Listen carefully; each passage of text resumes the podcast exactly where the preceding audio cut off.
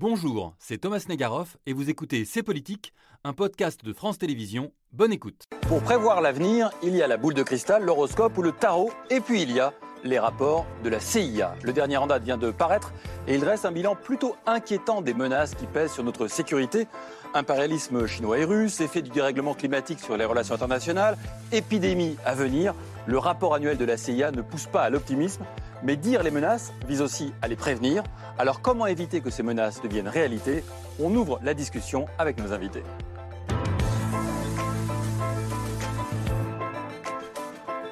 Pas de boule de cristal, mais des experts. Si parfois on des boules de cristal, parfois un peu cassées, mais peu importe, on va essayer ensemble de poser des hypothèses et de réfléchir ensemble au monde d'aujourd'hui et au monde de demain. D'ailleurs, est-ce que ces rapports ne disent pas plus du monde d'aujourd'hui que du monde de demain? C'est une question qu'on se posera ensemble. Et le préfacier de ce livre, Les défis cruciaux et les menaces immédiates vues par la CIA, analyse faits et chiffres, il est avec nous. C'est Alain Frachon. Bonsoir. Bonsoir Thomas. Toujours un plaisir de vous recevoir et bien sûr de vous écouter. Éditorialiste au Monde, vous avez donc euh, écrit cette euh, préface de ce livre qui vient de paraître hein, dans la semaine. Vous avez aussi écrit euh, il y a quelques mois un livre qui résonne hein, avec ces menaces-là. Ça s'appelle Un autre monde, l'ère des dictateurs, paru chez Perrin.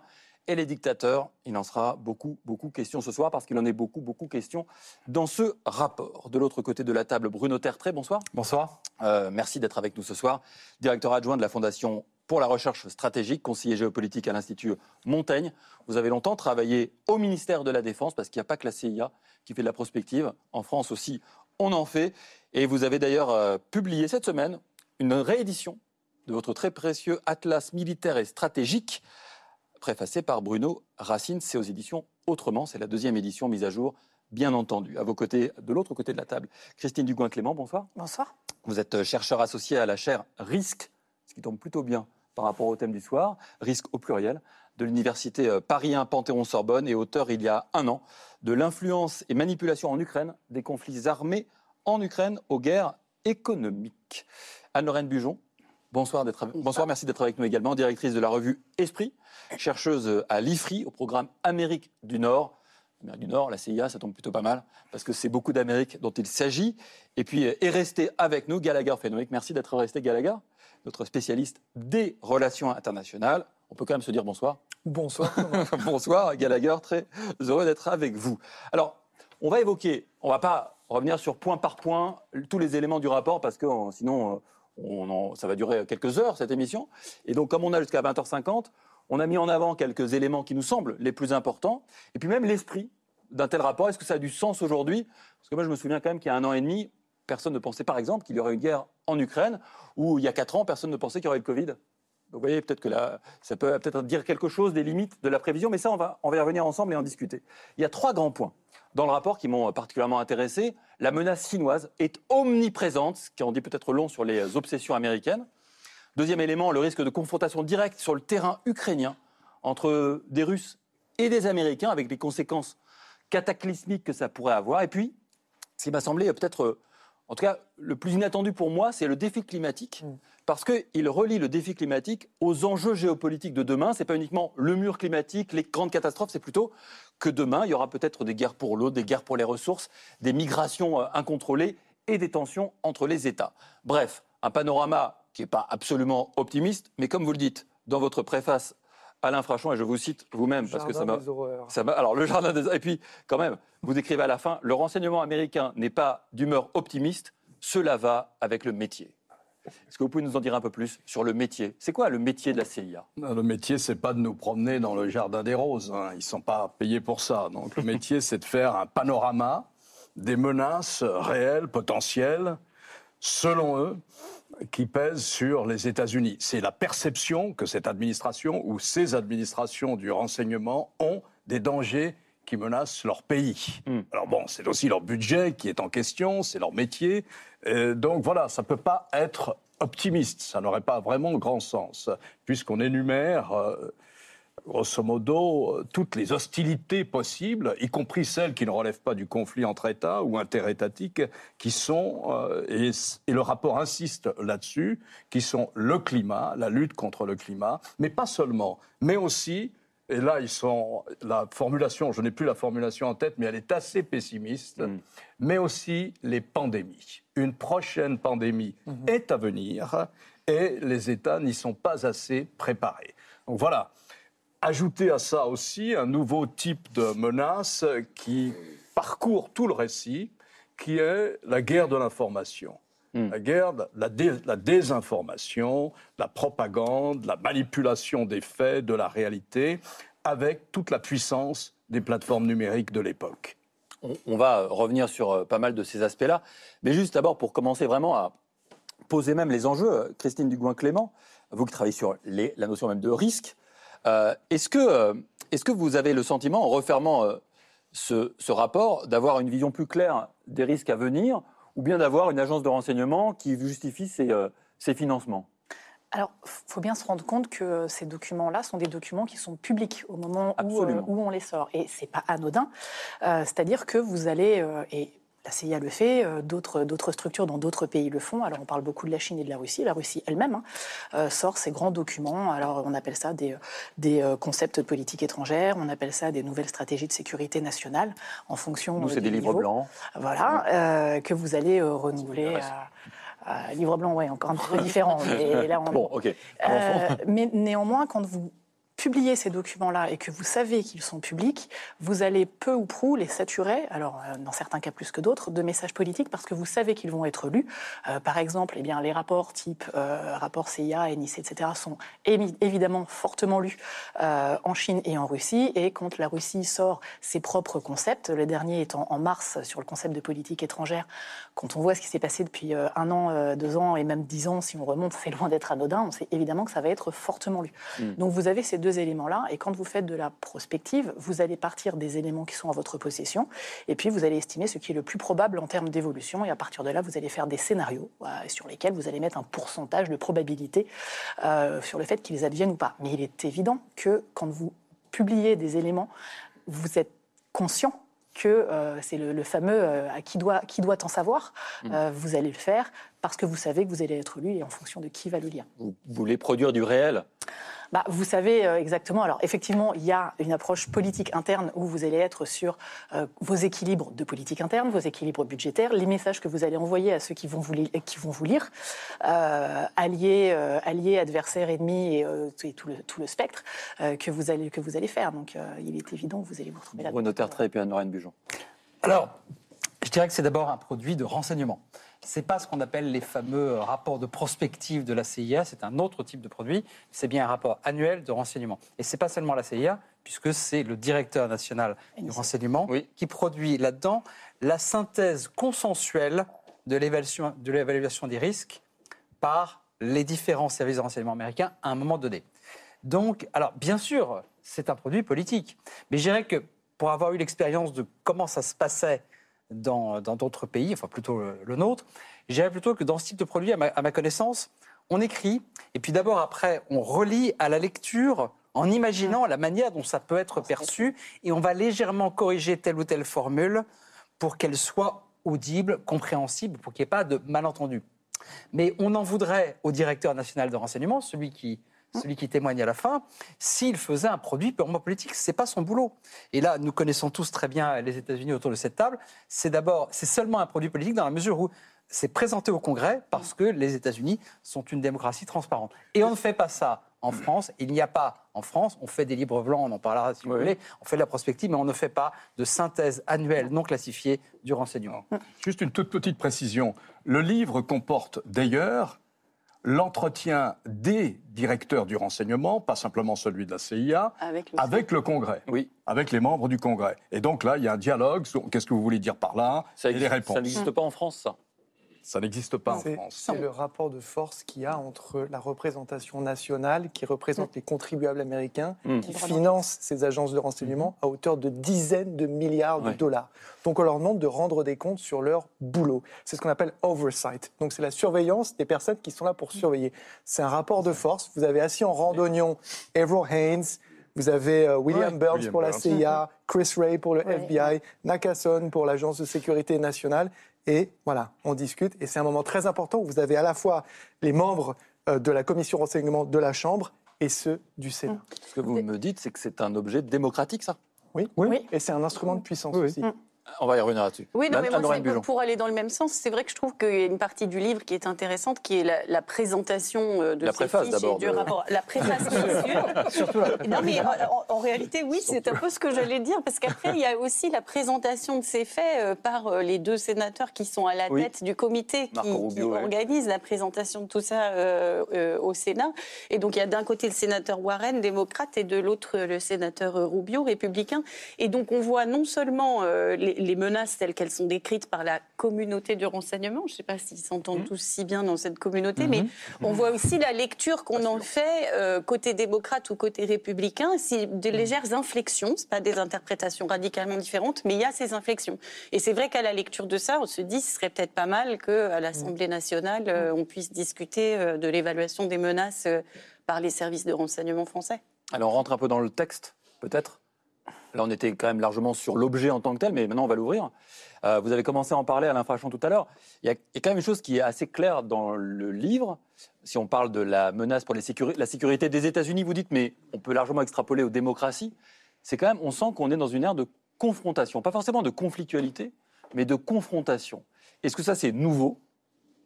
On peut dire conflictualité. hein. Je crois qu'on peut dire, d'abord, il y a la guerre en Europe, déjà, donc ça, c'est nouveau. Il faut reconnaître au service des renseignements américains qu'ils l'ont annoncé à peu près un an à l'avance, pas dans le précédent rapport, parce que c'était pas le moment, mais ils l'ont annoncé à peu près un temps. Oui, euh, je veux dire, si vous voulez faire une lecture, si vous lisez ça un soir et que vous êtes d'humeur sombre, vous direz, euh, bon, euh, euh, on n'est pas dans une, on n'est pas dans une situation de paix.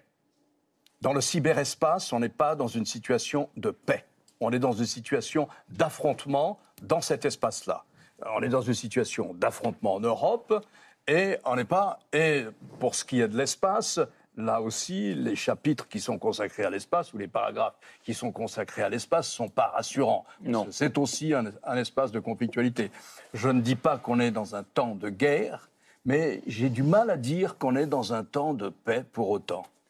Est-ce que vous partagez tous cette idée-là que le monde aujourd'hui n'est pas un monde Non, mais, de paix? en dehors du fait que, comme le dit Alain, de toute façon, c'est le métier des services de renseignement de présenter les aspects les plus sombres euh, du monde, il y a un consensus général, y compris en France, pour dire que c'est vrai, l'ère euh, d'aujourd'hui est, est à, la co- euh, à la compétition stratégique ou à la confrontation, ce qui ne veut pas forcément dire la guerre. Ce qui est intéressant dans, dans cet objet, c'est qu'en gros, si on faisait ça en France, on n'aurait pas quelque chose de radicalement différent. Oui. Mais l'ordre, en revanche, serait pas forcément le même. Alors dites-nous. Alors, d'abord, les quatre pays qui sont mis en exergue, Oui. Chine, Russie, euh, Iran, Corée du Nord, ce sont les mêmes depuis 30 ans. Dans tous les, euh, toutes les synthèses politiques ou de renseignement américains, c'est les mêmes pays depuis 30 ans. C'est le premier point qu'il faut quand même noter. C'est les mêmes, mais juste, je m'arrête deux secondes. Est-ce que c'est les mêmes risques qu'il y a 30 ans? Non, justement, ce ne sont pas les mêmes risques et ce n'est pas non plus la même hiérarchie. Alain, tout à l'heure, notait que la Chine prend une place Extrêmement importante. Elle est en premier, elle n'était pas en premier il y a euh, 10-15 ans, si vous voulez. Et en France, on parle aussi de la Chine. Regardez la, revue stratégique française, qui est un produit public fait par le secrétariat général de la, Défense nationale, qui est paru au mois de, au mois de novembre, qui n'est pas un produit de renseignement, mais qui est quand même notre vision des risques et des menaces. Elle a quand même des pages qui pourraient être quasiment décalquées euh, de ce qui se dit aux États-Unis. Mais encore une fois, pas avec le même langage et pas avec, euh, euh, pas avec la même hiérarchie. Anne-Laurine Bujon, la confrontation avec la Chine semble franchement assez inévitable en refermant le livre. Est-ce que c'est quelque chose que vous partagez? Et est-ce que, et alors, on évoquait tout à l'heure avec vous, pourquoi est-ce que ce livre est publié? Est-ce que ça a aussi une vocation euh, peut-être d'alerter les opinions publiques, de dire attention à la naïveté envers la Chine? Il y, a des- il y a- il y a un échange assez génial sur TikTok d'ailleurs dans le livre. Oui, alors de, ce- de ce point de vue-là, je crois qu'il faut voir effectivement une progression, une continuité. C'est assez linéaire parce que cette- ce, ce- ce- ce pivot vers l'Asie, euh, il date du président Obama. Euh, Mais Oui. finalement, si on prend la succession des trois présidents qui sont pourtant très différents, porteurs de visions du monde très différents, euh, qui étaient Obama, Trump et Biden, si cette, cette obsession chinoise ou de la rivalité avec la Chine qui pourrait tourner à la confrontation, effectivement, elle ne fait euh, que se confirmer. Mais euh, si euh, c'est là pour nous alerter, moi, je pense effectivement qu'on a besoin peut-être d'être alerté. Si vous voulez, l'idée qu'on vit dans un monde de périls, de menaces, de grands défis, et que la Chine n'est pas forcément une puissance pacifique qui nous veut du bien, et qu'il faut donc se préparer ou bien à tracer quelques lignes rouges, ou bien à résister, ça me paraît effectivement d'être de, bonne guerre, si j'ose dire, de sonner l'alarme. Ce matin, Joseph Borrell, je ne sais pas si vous avez lu la tribune dans le JDD, le monsieur diplomatie euh, de l'Union européenne dit qu'il faut jeter un regard froid sur la Chine. Christine Gouin-Clément, est-ce que la Chine, c'est vraiment la principale obsession américaine aujourd'hui? Ah bah, en tout cas, elle ressort de manière très forte Oui. dans, dans ce rapport-là. Et euh, effectivement, on voit, si on compare les différents rapports, on voit une évolution, ne serait-ce que dans le, le nombre de fois où, euh, où la Chine va être citée par rapport, Oui. euh, par rapport aux autres pays. Alors Russie, et puis euh, on pourrait parler du- de- des différents pays de l'Union européenne. Bon, là, Ils sont on- assez peu cités. Oui, ça c'est le moins qu'on puisse dire. On Tant est mieux, dans- peut-être, non On est dans l'euphémisme. Oui, mais après, on rentre dans une, dans une équation dans laquelle on pourrait euh, être euh, Ah oui. mis, euh, mis en avant, pas forcément comme étant un péril, mais dans euh, les Un allié, oui. regroupés, voilà. Ce qui est ce qui est pas le cas sur la Chine. Effectivement, on est dans une on est dans une continuité. Ce que l'on voit aussi, c'est que au-delà du côté économique, il y a le côté technologique. On a parlé, on a évoqué TikTok assez assez récemment. On a parlé du cyber, et là, il y a quelque chose d'assez intéressant, c'est que quand on parle de TikTok, là où ça pose aussi un problème, c'est que ça permet d'avoir quelque part une forme de guichet unique euh, en captation d'entrée sur euh, son milliard d'utilisateurs, dont beaucoup sont en Chine. Et si vous êtes dans, et notamment pour les services de renseignement, dans une approche un peu prospective de euh, qui peut en savoir sur vous, alors que vous, euh, et comment est-ce que vous pouvez faire passer des messages, eh bien vous avez un déséquilibre de force. C'est-à-dire que vous avez une forme, on pourrait dire, de guichet unique avec TikTok qui vous permet euh, de capter, potentiellement de capter énormément de données. On a parlé des traceurs, hein, ces petits pixels qui permettent de collecter des données sur les populations occidentales et y compris américaines pour la Chine, euh, oblige, et ben vous n'avez pas d'équivalent américain qui permet de capter des données sur la population chinoise. Donc vous avez un déséquilibre en termes de captation d'informations et de possibles Et de données, ouais. Mm. qui est, qui est- qui est pas anodin. Et sur le cyber, ben, on a vu qu'il y, a une- il y a une confrontation et que cette confrontation-là, elle peut être. Alors, on peut parler de cyberattaques qui vont aller sur des systèmes. euh, euh, sur des attaques qui vont toucher euh, des, des systèmes, des centrales, peu importe, mais vous avez tout le volet informationnel. Oui. Et là, vous pouvez tout à fait déclencher des, des opérations pendant un temps de paix ou un temps de tension, en amont, en aval ou en accompagnement. C'est ça. c'est- euh, aussi ça qui est fort dans, dans- dans ce rapport, c'est les, les guerres hybrides. On sent bien que la conflictualité aujourd'hui, Mm. elle est peut-être encore euh, très 20e siècle quand on voit l'Ukraine, mais elle change de forme euh, à l'infrachon. Je voudrais juste ajouter euh, sur la, la réception politique qui est faite de, de ce rapport euh, aux États-Unis, justement. Il y a un élément qui inquiète pas mal d'observateurs et d'ex- et d'experts, et qui est dans le livre, qui est dans le dialogue entre les républicains Oui. et les démocrates, qui abonde dans le sens des services. Il y a très peu de contradictoires. Ils abondent en général. Au contraire, alors, Oui, c'est vrai. où ils, Ils posent des questions parce qu'ils écoutent. comprennent pas Ouais. TikTok, qu'est-ce qui est dangereux, etc. Mais ils abondent. Et il y a beaucoup de voix qui s'élèvent en ce moment aux États-Unis, même au sein de l'administration, pour dire attention, lorsqu'il y a un consensus républicain et démocrate, c'est pas toujours très bon signe. Il y a eu un consensus républicain et démocrate quasi unanime en 1964 pour se lancer dans l'aventure du Vietnam. C'était pas stratégiquement peut-être une très bonne idée. Il y en a eu un en 2003 pour se lancer dans l'aventure de l'Irak, puisque je crois qu'on compte à peine 20 sénateurs qui ont voté contre. Euh, donc, euh, il y a cet élément qui, qui accompagne la publication de ce livre aux États-Unis et qui est, vous lirez dans la presse, dans les grands journaux, attention, c'est pas forcément euh, Et pourquoi? parce qu'il faut que le débat soit contradictoire. Mais il y en a un de débat. Il y en a un de débat aujourd'hui qui commence à poindre et qu'on voit de manière très ouverte d'ailleurs euh, dans certains médias et sur les réseaux sociaux entre experts et politiques, qui consiste à dire, alors la Chine, on est tous d'accord, c'est le problème numéro un, mais est-ce que ça veut dire qu'on doit réduire, envisager de réduire notre assistance à l'Ukraine à un moment ou à un autre Parce qu'en gros, c'est un jeu à somme Pour prioriser. euh, Pour- il faut ouais. prioriser, dit une de ces écoles de pensée, parce qu'on ne pourra pas tout faire. Ou le Donc, il Moyen-Orient. Ou le Mm, Moyen-Orient. Ah, en ce moment, c'est l'Ukraine. Donc il faut que les Européens s'occupent le plus vite possible, beaucoup plus et beaucoup mieux de l'Ukraine, pour que nous, on puisse enfin pouvoir partir vers l'Asie. Donc ça, c'est une école de pensée. Il y a une autre qui dit, attendez, l'urgent, c'est quand même l'Ukraine, euh, ça ne tiendra pas s'il n'y a pas de soutien américain. Donc la priorité reste l'Ukraine, d'autant plus qu'on peut dissuader la Chine autrement. Donc ce débat-là, qui a l'air d'être un débat d'experts, est en fait un débat très politique parce que ça va avoir un impact sur la manière dont le Congrès va allouer les moyens, sur la manière dont le Pentagone va déplacer telle ou telle unité des- du corps des Marines, par exemple. Mm. Il y a une unité du corps des Marines qui est aujourd'hui en Europe pour faire ce qu'on appelle de la réassurance, c'est-à-dire pour rassurer les alliés d'Europe de l'Est. Et euh, à Washington, au Pentagone, on dit bon, attendez, là, il va falloir quand même qu'on la retire parce qu'on en aura besoin un jour pour la Chine. Vous, avez quand même ce type de débat. C'est vrai, c'est peut-être moins politique, mais c'est quand même un vrai débat de fond. Est-ce que la grande priorité c'est la Chine ou est-ce que euh, la, guerre, euh, la guerre en Ukraine fait que bah, ça doit être de se préoccuper d'abord et avant tout de la vraie guerre d'aujourd'hui? J'aimerais quand même vous, lire un peu un extrait de ce rapport pour voir un peu le, le- le ton, notamment des discussions euh, parlementaires, des auditions parlementaires des, des- des grands euh, patrons du renseignement américain. Ici, c'est Christopher Wray, donc on est, c'est le FBI ici, et il évoque avec euh, Rubio, donc le républicain, la question de TikTok. Alors ici, il y a des jeunes dans le public, peut-être que chez vous, vos enfants ou vous-même passez des heures et des heures sur TikTok, mais c'est hallucinant de dire ça. Vous avez Marco Rubio qui demande est-ce que utiliser TikTok permet de contrôler les données de millions d'utilisateurs? Réponse du FBI oui. Oui. Marco Rubio pourrait-il l'utiliser pour contrôler le logiciel de millions d'appareils si vous en avez la possibilité? Oui. Rien de- Oui. Ensuite, pourrait-il l'utiliser pour alimenter des récits comme diviser les Américains les uns contre les autres? Réponse oui. Mais c'est, c'est- on est vraiment dans la va. fabrique. Quasiment d'une, d'une- discussion politique Mm. qui aura des conséquences parce que TikTok, c'est un élément du soft power euh, chinois et effectivement, c'est essentiel aujourd'hui, Gallagher.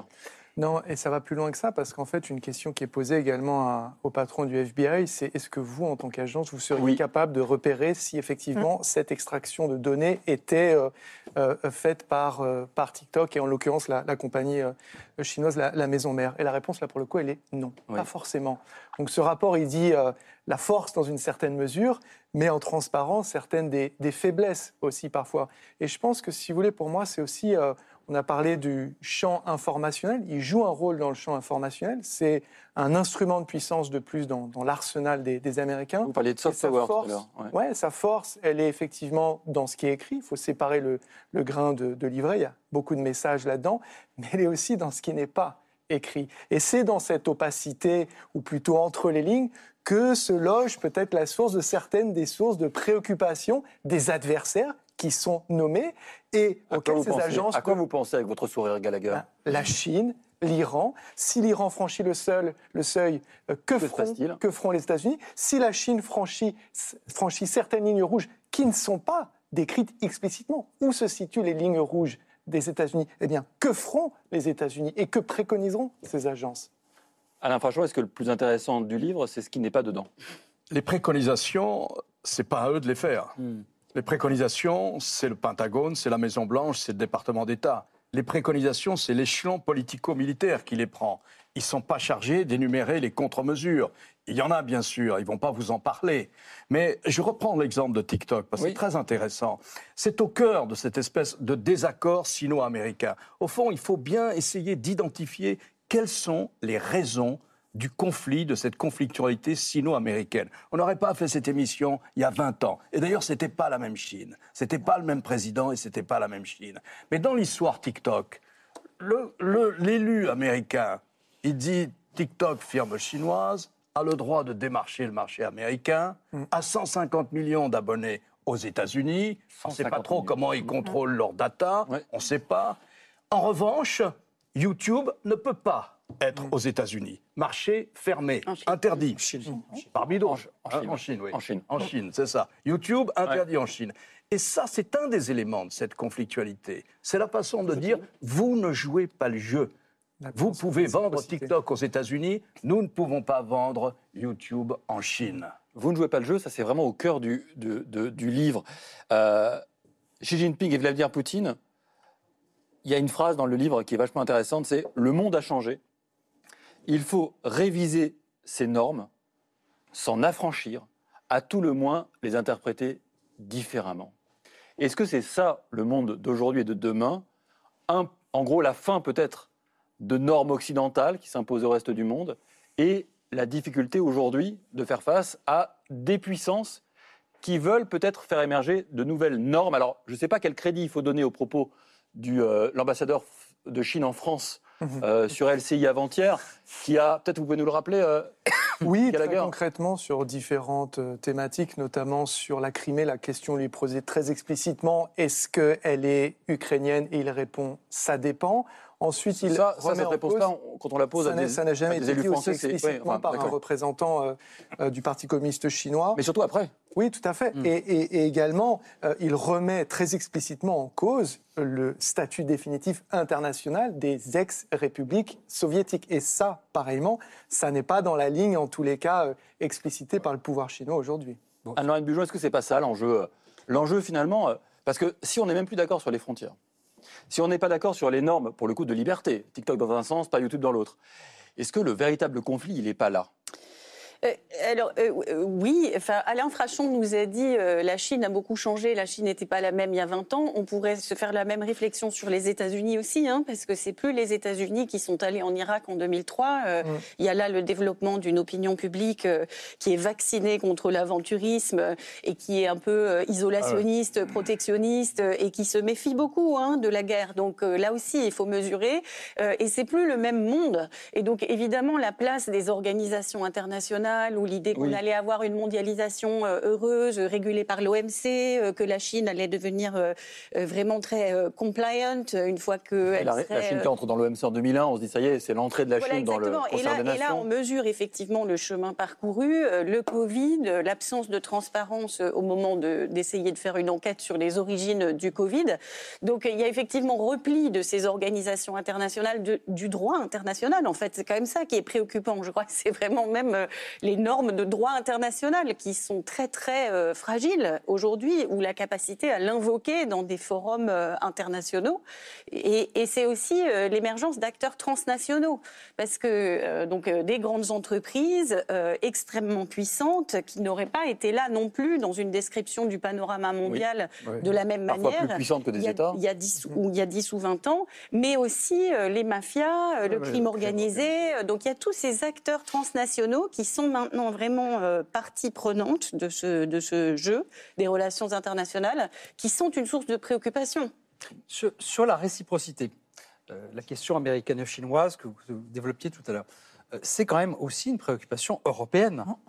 Euh, regardez, quand Emmanuel Macron, lors de son premier voyage en Chine en 2018, je crois, Mhm. il dit très clairement la route, euh, une route, ça doit être à double sens. La route de la soie, ça doit être à double sens. Donc, ce n'est pas seulement une préoccupation américaine. Et le débat sur TikTok, on est déjà en train de l'avoir aujourd'hui dans les administrations françaises, puisque les portables professionnels des euh, Oui. gens de l'administration maintenant ne peuvent plus avoir TikTok. Je ne sais pas pourquoi ils l'avaient d'ailleurs. Oui, bon. Ah, à- sauf les communicants, parce qu'aujourd'hui on est obligé Oui. de communiquer sur, sur TikTok. Et sur la question des normes, moi ce qui me semble important, c'est que en fait, des pays comme la Chine et la Russie vont travestir ces normes-là. Ils les acceptent. Le, triomphe des normes occidentales, entre guillemets, sur le papier, il existe. On va dire la souveraineté, euh, le, le droit des peuples à disposer d'eux-mêmes, la démocratie, euh, les élections, tout ça, ce sont des concepts qui, sur le papier, sont revendiqués par des pays comme la Chine ou la Russie.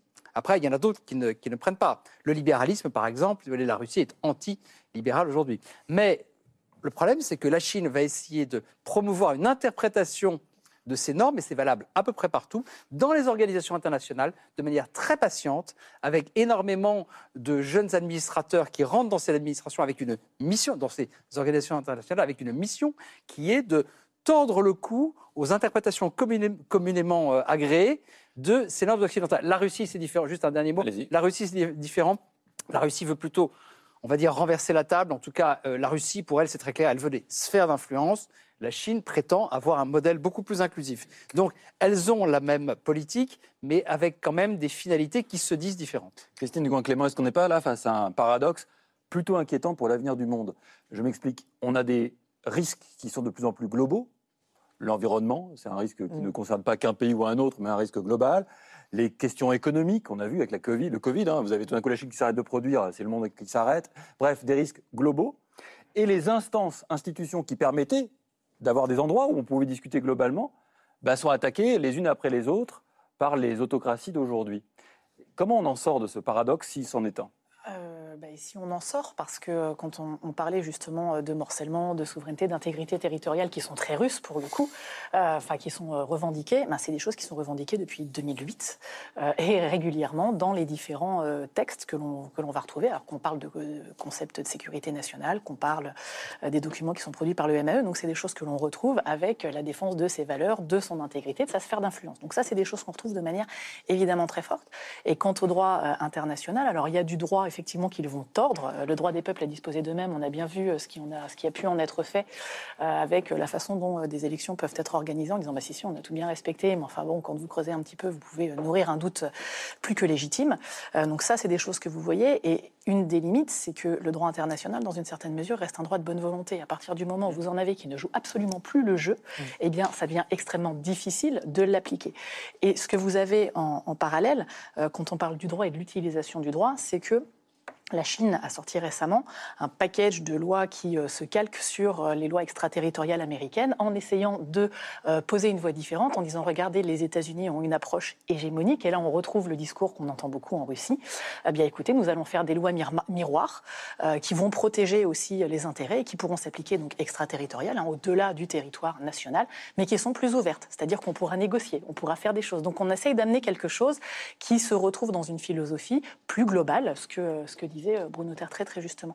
Mais il y a aussi autre chose quand on parle de euh, TikTok et YouTube, donc de ce déséquilibre hein, euh, que, que j'évoquais tout à l'heure, ce guichet unique d'un côté et pas de guichet unique de l'autre, donc comment est-ce qu'on va pouvoir capter? On le retrouve aussi au niveau des technologies. Quand on parle de développement d'intelligence artificielle, quand on parle de supercalculateurs, là vous avez un véritable enjeu. Alors au niveau des composants électroniques et des puces électroniques, les États-Unis tiennent des brevets et y arrivent encore.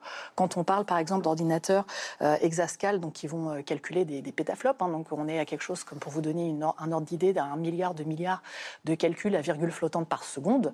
Euh, bah, la Chine, alors certes avec des composants euh, made in China et pas forcément déployés, mais essaye de monter et du coup de rentrer dans une concurrence. C'est ce qu'on a pu voir aussi avec la 5G. Donc vous avez aussi des décalages comme ça technologiques, euh, Qui sont les normes de demain. commerciaux. Qui Alors sont il y, a le jeu de des, demain. il y a le jeu des normes aussi, d'essayer euh, qui, qui maîtrise la norme maîtrise le marché, donc Voilà. d'essayer de pousser une norme d'un côté, d'un côté ou de l'autre. Donc vous avez plusieurs niveaux en fait euh, de conflictualité, de poussée d'influence et, de poids que l'on voit d'un côté et de l'autre. Alain Frachon, sur euh, ces risques globaux qui, qui pourraient ou qui devraient peut-être entraîner des gouvernances mondiales, on sent qu'on en est loin. Et je reviens sur ma notion de paradoxe, parce qu'on a vraiment le sentiment que les problèmes sont de plus en plus globalisés, mais qu'il n'y a plus les outils, s'ils ont jamais existé d'ailleurs, les outils de gouvernance mondiale. Oui, c'est ce que disait Anne tout à l'heure, c'est-à-dire que le multilatéralisme, c'est-à-dire on se met d'accord au sein d'une organisation ou de manière ad hoc, euh, on se met d'accord sur un certain nombre de règles et à l'unanimité ou à la majorité qualifiée, et on dit on les suit ces règles. On fait du commerce comme ça, pas comme ça, etc. On fait du désarmement comme ça, pas comme ça. Il n'y a aujourd'hui, si je ne me trompe pas, plus de forum multilatéral universel qui fonctionne. Le Conseil de sécurité, qui est chargé du maintien de la paix, le Conseil de sécurité de l'ONU, paralysé par le différent entre un bloc occidental qui a le droit de veto, avec le droit de veto des Français, des Britanniques, des Américains, et de l'autre côté, les Chinois et les Russes, chacun aussi ayant un droit de veto. L'Organisation mondiale du commerce démolie, explosée par les États-Unis qui n'en veulent plus. Les règles ne leur plaisaient pas. Ils refusent de renouveler le personnel chargé de juger les différends entre les pays. Explosé. Alors il y a le Fonds monétaire et la Banque mondiale. Ça ne plaît pas aux Chinois qui ont développé des moyens de alternatives, crédit ouais. parallèles, route de la soie, je crois qu'on on en a parlé, et ainsi de suite. Il n'y a, mais Bruno pourra euh, préciser, il n'y a à ma connaissance plus aucun forum où l'on discute du désarmement nucléaire ou du contrôle des armes nucléaires. Peut-être qu'on continue à respecter les règles, on ne dépasse pas, les Russes ont droit à 1500 têtes, les Américains aussi, on ne les dépasse pas. Mais on n'en parle plus, on n'en discute pas. Par exemple, si vous il n'y en a plus. Sur le conventionnel, c'est pas beaucoup mieux. Et quant aux Chinois, qui sont en train de se doter aussi d'un arsenal nucléaire moderne, je crois qu'ils ont à peu près 400 ogives ou têtes nucléaires aujourd'hui, mais enfin, ils vont très vite. Le rapport dit qu'ils ils construisent des centaines de silos pour mettre des missiles stratégiques. Eh bien, euh, les Chinois, eux, refusent d'entrer dans une négociation nucléaire avec les Russes ou avec euh, les Américains parce qu'ils disent nous ne sommes pas encore au niveau. Donc c'est pas la peine. Le- On va attendre d'être à leur niveau, d'avoir au moins 1000 têtes nucléaires pour discuter avec eux. Donc le multilatéralisme, il est totalement explosé. Et ça vous donne aussi ce sentiment de chaos et de dispersion de la puissance et d'un monde qui, il faut bien le dire aujourd'hui, sans paniquer, sans semer des inquiétudes, mais qui est quand même essentiellement régi par les rapports de Mais force. il faut pas. Pardon. euh, je, je crois qu'il ne faut pas idéaliser. euh, il ne faut jamais idéaliser le passé. Euh, on a toujours une tendance à le faire, y compris les services de renseignement, les gouvernements et même parfois les experts en géopolitique. Euh, Il n'y a pas eu, un- il y a pas- on n'a pas eu 30 ans de multilatéralisme euh, parfait. Euh, On a eu un moment 10 ans. multilatéral. Voilà, je suis d'accord avec Alain Frachon, c'est une dizaine d'années. Les années 90, vous dites? En gros, les années 90. Qui sont Mais en fait un faux multilatéralisme, qui est juste Alors- les États-Unis qui dominent tellement le monde qu'ils peuvent imposer leur vue. Pas tout à fait, parce que c'est quand même le moment où on fait des choses à l'ONU. Je, je vous Oui, donne bah, un- oui, un- oui, un- mais pourquoi on fait des choses à l'ONU? Pourquoi Non, mais c'est possible Non, mais pourquoi est-ce qu'on fait mais- des choses à l'ONU Parce que la Russie ne met plus son veto. Ah Oui, Et pourquoi? Parce qu'elle est trop faible. alors on est d'accord, mais c'est pas parce que l'Amérique est forte qu'il y a l'opération, la plus grande opération de maintien de la paix au Cambodge euh, des Nations Unies. Hmm. Ça a été au Cambodge au début des années 90. C'est pas parce que l'Amérique est forte, c'est parce que Ils perdent il y a des un procès moment- à l'OMC. c'est- il y a un- alors, il y a un moment Ils en qui perdent. permet effectivement de faire des choses euh, au Conseil de sécurité de l'ONU, de faire beaucoup de choses Hmm. au Conseil de sécurité de l'ONU. Il y a l'OMC, l'Organisation mondiale du commerce, bien sûr.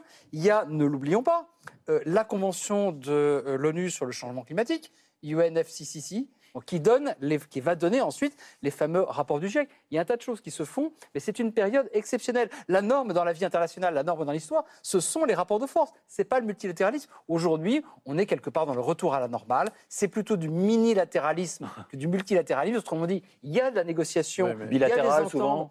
C'est plus que du bilatéral. Par exemple, le G7, euh, par Ouais. exemple, l'organisation de coopération euh, de Shanghai, Shanghai, ouais. etc. Il y a des choses qui se font. On n'est pas dans un monde de pur rapport de force. Mais je crois qu'il ne faut pas idéaliser la période qu'on a vécue à un moment donné, et qui d'ailleurs n'était elle-même pas parfaite et qui n'a duré au maximum que 10 ans. Mais ce que voulait dire Thomas, c'est que ce climat, malgré tout, ce climat où le multilatéralisme euh, ne règne pas, euh, ne facilite pas le règlement de, grands, conf- de grandes difficultés euh, transnationales, globales, comme le climat ou le sanitaire ou les pandémies, ou la lutte contre le nucléaire ou le crime organisé. Anne-Lorraine Bujon, comment on en est sorti de cette parenthèse-là des années 90 et est-ce qu'on peut y revenir, en fait, tout simplement? Ou est-ce que maintenant, le diable est sorti de, de sa bouteille et désormais, euh, c'est terminé? Alors, euh, revenir dans les années 90, non. Et puis, le souhaiterait-on d'ailleurs, euh, revenir dans les années 90 Euh, Moi, j'ai très frappé euh, du point auquel euh, la question euh, technologique euh, domine euh, effectivement euh, ce rapport, et y compris euh, cette préoccupation des États-Unis euh, de perdre leur primauté ou leur prépondérance. Il y a vraiment cette idée que c'est Ah oui. dans le domaine Ça, des clair, technologies que ça risque de se produire et qu'on ne peut pas être naïf et qu'il y a des décisions à prendre maintenant. Et on aurait envie de dire que c'est important pour l'Europe euh, aussi de se préoccuper de cette question euh, maintenant, tant qu'il est encore temps, euh, s'il est encore temps. Euh, donc il y a effectivement euh, toute, toute cette question des technologies. Et Avec puis, l'adjectif dual, Ouais. qui revient tout le temps. Civil et militaire. voilà, mais là aussi, comme si les technologies n'avaient pas toujours été duales. enfin, Sauf que maintenant, pardon, c'est le civil qui tire le militaire, alors, Alors que pendant la guerre froide, c'est le militaire qui tirait le civil. Ouais. CF Internet. Oui, oui, oui. bah, et donc, et d'où l'importance de ces nouveaux acteurs euh, dont je parlais. Donc, retourner dans les années 90, non.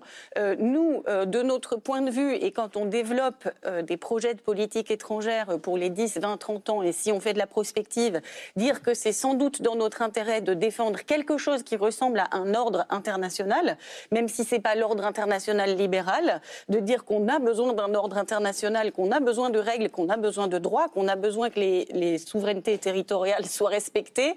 Euh, ça, oui, mais ça ne sera pas un retour dans les années 90. Mais je crois qu'il faut continuer de défendre cette idée sans être naïf ni faire d'angélisme.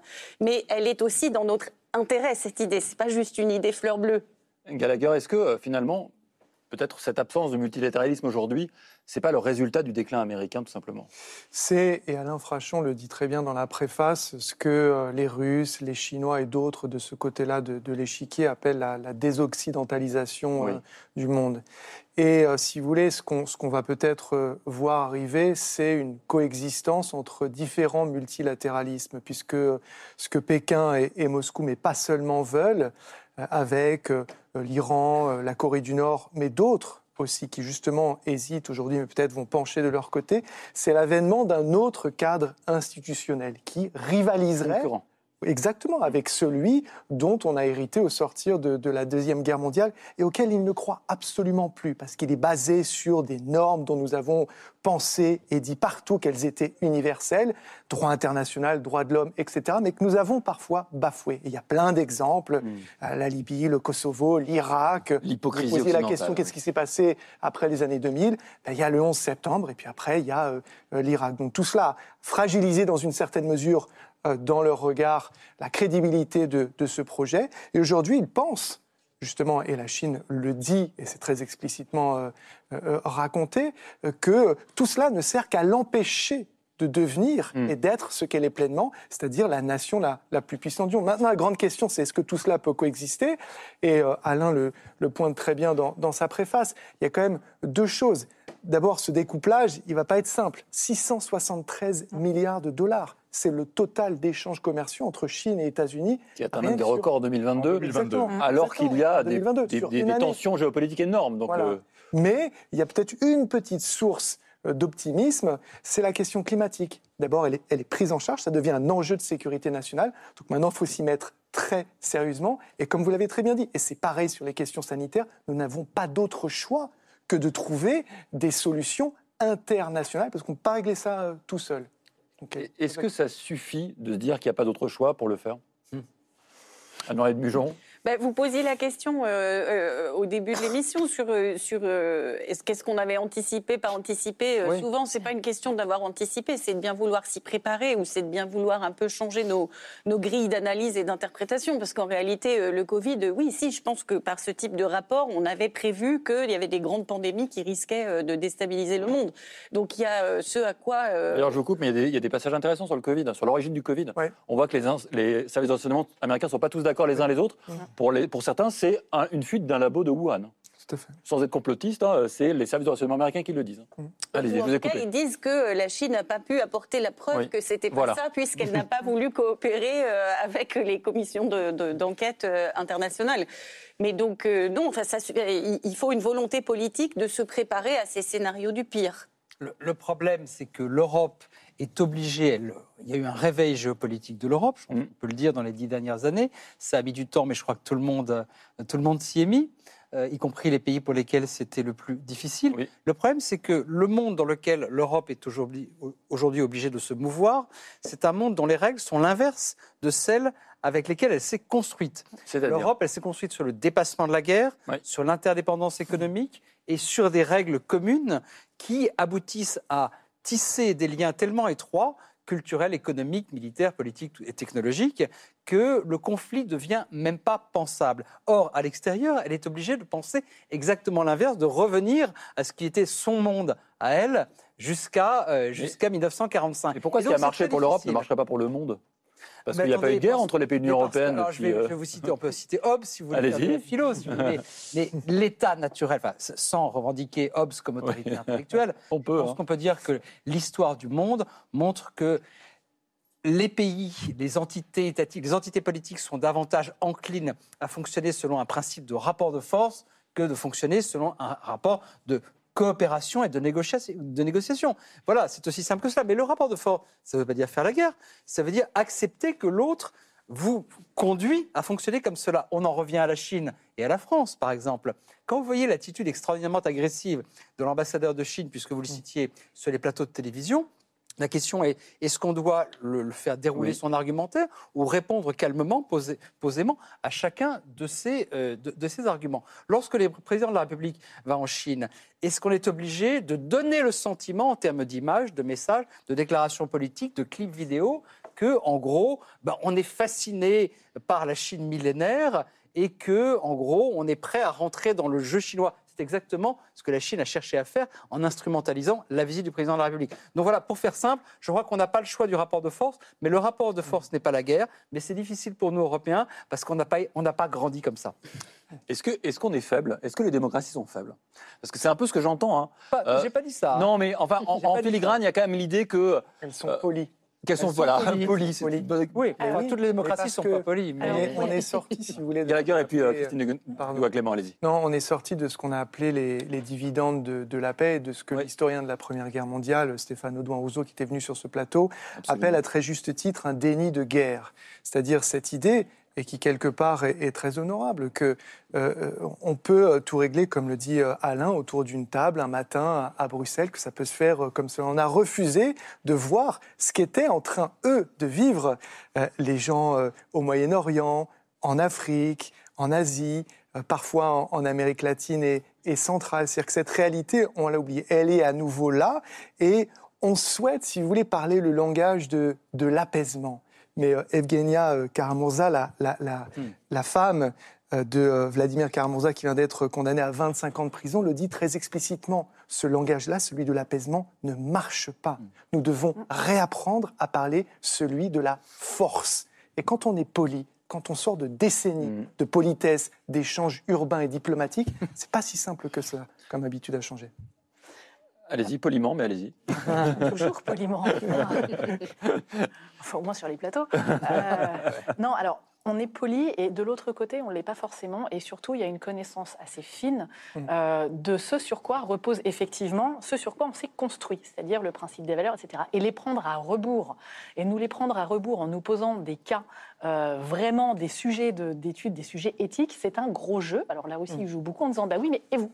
Oui. bah oui, mais et vous? Et en renvoyant. Et effectivement, on se pose la question parce que qu'on est euh, bien élevé et qu'on a un côté effectivement sincère. On- Ah bah oui, effectivement, peut-être. Donc on a tout ce rapport-là qui permet, si vous voulez, d'avoir un retour à l'envoyeur. Et effectivement, dans un certain cas, on va être obligé de comprendre le rapport de force sur des schémas qui ne sont pas les mêmes.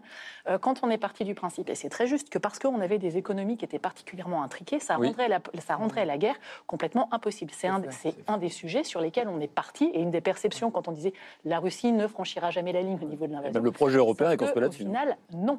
Parce que le, le mode de fonctionnement, quelque part, le logiciel, si on peut le dire ainsi, n'est pas le même. Et quand on parle de rapport de force, il y a aussi deux choses. C'est comment vous concevez le rapport de force. D'un côté, vous allez vous dire, OK, vous allez faire une comparaison de puissance à puissance. Puissance de PIB, puissance, etc.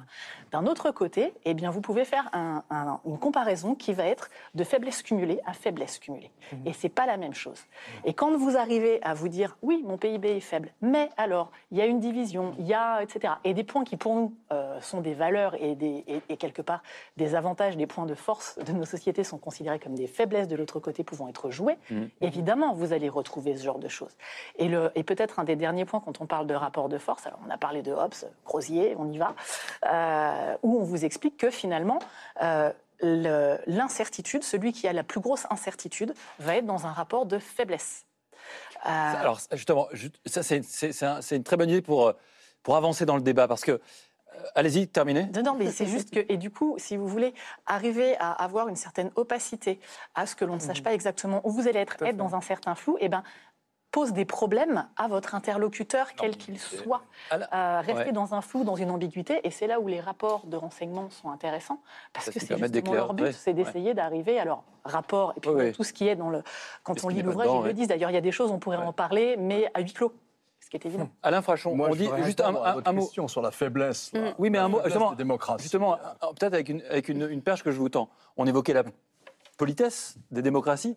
Est-ce que les démocraties ne sont pas à ce point auto-centrées qu'on connaît moins bien nos rivaux que eux nous connaissent Ça renvoie peut-être à l'idée de l'incertitude. Allez-y. Sans doute, il y a toujours un regard, euh, forcément, il y a un regard en Europe, on porte un regard euh, eurocentré sur le reste du monde. Si vous vivez à Pékin, vous ne portez pas le même regard. Est-ce Et en que plus, vous ne avez- connaît pas mieux que nous les connaissons? C'est ça la question que je vais vous poser. Je ne suis pas sûr. C'est une hypothèse. Ce qui me permet de rebondir sur euh, la question que vous posiez, est-ce que les démocraties sont faibles? Oui. Mais à quels critères on juge ça? Est-ce qu'on a moins bien géré le Covid? À l'évidence, plutôt mieux. Est-ce qu'on lutte moins bien contre les inégalités économiques et sociales? On fait la comparaison avec la Russie et avec la Chine? À l'évidence, plutôt mieux. Est-ce qu'on est militairement beaucoup plus faible? Lorsqu'on regarde la manière dont les soldats ukrainiens, dont l'armée ukrainienne a réussi à contenir et à repousser euh, l'armée russe avec des armes occidentales, je pense qu'il n'y a pas non plus là de leçon de faiblesse à tirer sur les capacités militaires de l'Occident. Lorsque vous regardez, lorsque vous comparez la manière dont Taïwan lutte contre la pandémie, Taïwan, une démocratie, hein, c'est pas une c'est pas une question culturelle, c'est pas une question essentialiste. Regardez comment Taïwan a lutté contre le Covid et regardez comment la Chine de Xi Jinping a lutté contre le Covid. Alors c'est plus facile parce qu'ils sont 23 millions seulement, c'est plus facile. Mais enfin, je ne vois pas sur quels critères, à l'aune de quel euh, quel exemple on pourrait dire que les démocraties sont Donc- particulièrement faibles en ce moment. Donc on est poli et soumis à l'autoflagellation Oui, tout à Oui, fait. L'autoflagellation, On la crainte du déclin, c'est quelque chose qui, qui, trans, qui, Ah bah, qui en permanence. et qui est très présente dans le, dans le oui, rapport parce pour le coup. hein. Il y a deux pays sous le contrôle de ceux qui connaissent les États-Unis au moins aussi bien que moi. Il y a deux pays qui sont obsédés par leur déclin, c'est les États-Unis et la France. Les deux pays à visée universaliste. Ça. Oui, c'est vrai, c'est aussi parce qu'on est univers- universaliste, c'est aussi parce qu'on est un peu métier. On a, on a beaucoup de choses en commun. Sur les faiblesses, moi je suis d'accord avec Alain Frachon. Le problème, c'est que, pour, pour aller encore dans, votre, dans le sens de votre question, c'est que nous sommes des sociétés par nature plus transparentes, plus ouvertes et plus démocratiques que celles de nos adversaires potentiels, en tout cas de ceux qui nous considèrent comme tels. Et du coup, la Chine ou la Russie va pouvoir aller chercher et connaître beaucoup plus de choses que nous ne connaissons chez eux. En revanche, je ne suis pas sûr qu'ils ne nous connaissent au sens de nous comprendre beaucoup mieux. Hmm. Ils peuvent se tromper, et notamment, là, pour reboucler sur ce que disait Alain Franchon, sous-estimer notre capacité de réagir, notre capacité à rebondir, notre capacité même à faire la guerre lorsque ça nous paraît nécessaire. Et ces malentendus- ces malentendus-là, ils, ils traversent vraiment toute la période depuis 1945. Un dernier mot sur la faiblesse. Euh, moi, j'avais écrit euh, un petit, euh, pendant le Covid un, un petit opuscule qui s'appelait L'épreuve de faiblesse, Mhm. en disant, et, et- et là, c'est- inspiré un peu par Pierre Asner, et que je, que je vois que Dominique Schnapper, de, qui était de cette école-là, aussi était assise à ma place, donc j'en suis Oui. honoré. Mais c'est pour dire que entre les grands États, finalement, ça se joue pas toujours à celui qui est le plus fort, ça peut se jouer aussi à celui qui est le moins faible. Et donc voilà, je disais à propos du Covid que celui, ceux qui s'en sortiront le mieux, c'est ceux qui auront le moins possible de faiblesse. C'est une manière de retourner un peu cette, idée d'épreuve de force. Voilà, Anne-Lorraine, qui est autant asnérienne que moi, euh, pourra peut-être euh, en, en- en débattre. Ben oui, dans cette idée, nous, à la revue Esprit, on avait fait un numéro il y a deux ans maintenant, je crois, qui s'intitulait euh, Le mythe de l'impuissance démocratique. Mhm. Et c'était pour dire précisément que les démocraties euh, euh, ne sont pas faibles, elles sont fragiles. Constitutivement, c'est dans leur nature d'être fragiles, Force. s'agit toujours de débattre Ouais. sur le projet de vie commun et qu'il faut, euh, c'est leur force si on y croit, c'est-à-dire si, c'est leur force si on ne perd pas euh, la foi euh, nécessaire pour défendre ce projet. Dernière question, est-ce que c'est pour ça, Alain Frachon, qu'il y a autant de pages sur la désinformation? Sans doute, parce qu'une partie de la bataille euh, se joue là. Évidemment, une partie de la bataille se, se joue là. Euh, la désinformation, la manipulation des opinions, euh, l'absence, si vous voulez, pour, pour arriver à s'entendre, pour arriver en- dans une situation de conflit, à trouver une synthèse ou un compromis, Mm. il faut s'entendre sur ce qu'est la réalité. Si vous refusez de dire que cette table est en bois, le dialogue s'arrête et il n'y aura pas de compromis. Si vous me, si vous me dites qu'il n'y a un compromis possible que parce que euh, cette table est en zinc, je vous dirais non. cette table, elle est en bois, à l'évidence. Peut-être que les pylônes sont en métal, C'est mais vrai. le plateau est en bois. Et donc cette bataille sur la réalité, oui, elle fait partie de la conflictualité de l'époque. Toute dernière question, Christine Dugouin-Clément. Est-ce qu'aujourd'hui, dans le monde entier, toutes les grandes puissances se disent cette table est en bois? Bah, c'est bien le problème. Et c'est que certains vont euh, vous expliquer par euh, raison démonstrative que c'est pas le cas. Et un des, un des enjeux dans la, dans la désinformation, c'est que si vous êtes un système autocratique, eh bien, l'éthique, c'est comme un tic-tac avant l'été. Deux calories, c'est pas grave. Donc, vous vous en occupez pas et vous pouvez réagir de manière très rapide. Or, nous, on a des valeurs et je préfère vivre dans un état avec des valeurs. Donc, ça prend du temps et la réaction est plus longue. Merci. Pour moi, c'est pas une faiblesse. Merci. La réalité, c'est aussi la fin de l'émission. D'ailleurs, un grand pardon. Le début, la, la fin de la première partie de l'émission a été coupée. J'avais été un peu, on avait tous été un peu bavards. Et Donc, oui. on, vraiment, on, on s'excuse auprès de nos téléspectateurs qui sont toujours si fidèles. Merci à tous. Vous, d'avoir participé à cette émission. Alain Frachon, on vous lit dans Le Monde. Et pour ceux que ça intéresse, évidemment, et beaucoup de monde, j'imagine, ce rapport de la CIA, mais vous, vous nous avez aidé à savoir le lire. Parce qu'il faut savoir lire ce genre de choses, édition euh, Équateur. Merci euh, Bruno Tertrais. Votre atlas militaire et stratégique, il est là et il est ressorti cette semaine chez Autrement. Christine Douin-Clément, merci infiniment d'être venue nous éclairer, notamment sur les questions euh, cyber et les questions euh, technologiques. Et la revue Esprit, le dernier numéro de la revue Esprit, Anne-Lorraine Bujon, il est consacré à l'Iran. Femme, vie, liberté, Gallagher Fenwick, merci beaucoup d'avoir participé à la deuxième partie. À la semaine prochaine, Gallagher. Merci à vous. À la semaine prochaine également. Je parle tellement vite parce que j'ai peur qu'on se fasse à nouveau couper si vous êtes encore là. Mark Zuckerberg, l'empereur de Facebook, c'est sur France 5. Maintenant, à dimanche prochain pour un nouveau numéro de C'est politique.